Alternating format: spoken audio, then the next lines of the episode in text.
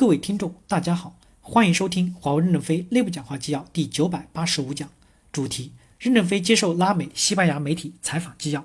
本文刊发于二零一九年十二月十一日。接上文，记者提问：我想问的是，鉴于目前的情况，在华为的终端业务当中，华为是不是终端这块会越来越变成一个封闭的系统？也就是说，不管是产品还是生态，都不包含任何美国的部件，也不包含任何美国的软件和应用。成为一个完全独立的中国的封闭的华为系统呢？任正非回答说：“不会这样的，在美国不供应的情况下，我们用自己的部件生产，这是一个权宜的措施，是短期行为。我们还是要坚定不移地拥抱全世界最先进的文明。我们的新操作系统不只是给手机提供使用，而是穿越了所有物联网到各种显示系统，所以我们不会变成一个封闭的系统。”记者提问：“我觉得。”您除了是华为这家企业的创始人之外，在中国您也是一个非常知名、非常有影响力的人物。目前我们有消息称，北约刚刚出台的一个政策，将中国认定为对于北约重大的威胁和挑战。您对这点有什么样的意见？任正非回答说：“我没有看到这个说法，只看北约讨论中说，中国对北约而言是建设性的关系还是竞争性的关系。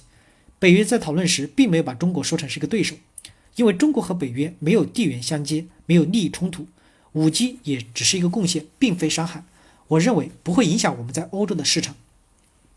记者提问：我所问的问题是关于人工智能的，因为刚才任总在谈话中非常看好人工智能在未来的发展。回到我们所在的拉丁美洲，实际上拉丁美洲的发展也是显现出了不平衡的态势，包括很多国家有很多人游行示威，包括在这方面出现了很多的虚假新闻。我想问的是，人工智能是否可以真正的帮助到我们，至少避免虚假的新闻？另外，人工智能是否可以真正的成为一个负责任的人工智能系统？也就是说，它既能促进科技的发展，同时又能够避免我们拉丁美洲国家更多的失业情况。任正非回答说：“首先，我没有研究社会问题，我研究的人工智能是在工业和农业中提高生产效率的问题。虚假新闻也不只是在拉丁美洲出现，中国的虚假新闻也很多。过去的媒体人员是想在新闻中暴露社会的真实性，现在的新闻很多是为了吸引眼球。”最真实的新闻也被大家掺了酱油和醋，还有的是根本没有内容，只放酱油和醋。在虚假新闻的问题上，人工智能是很难处理的，主要还是要靠法律来管制。人工智能增加能增加财富的创造，但也有人说可能会导致很多人失业。那么各国就应该把基础教育放在优先发展的计划上，提高全民族的素质，并大量的办职业学校，让他们有就业的技能。有时候历史的发展与人们的预测不一样。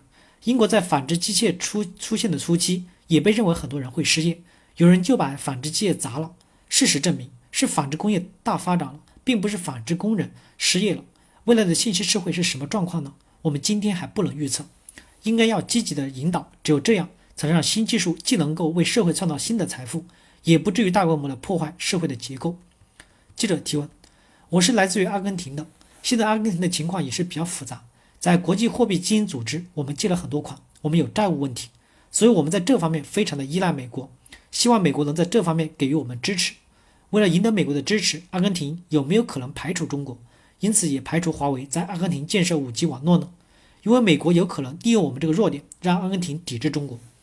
任正非回答说：“这是阿根廷人民自己的选择，我们不会放弃在阿根廷的发展，一时的挫折不会改变我们永久的战略。”感谢大家的光临，欢迎你们明年这个时候再来。下次来不用再普普遍的考察华为公司，而是重点考察人工智能，而且多花一点时间到中国其他样板点看看人工智能是如何运用的。我们愿意为促进拉丁美洲的经济发展做一点贡献。世界最美的地方就是拉丁美洲。我们明年见。记者说：“我那我们明年见。”感谢大家的收听，敬请期待下一讲内容。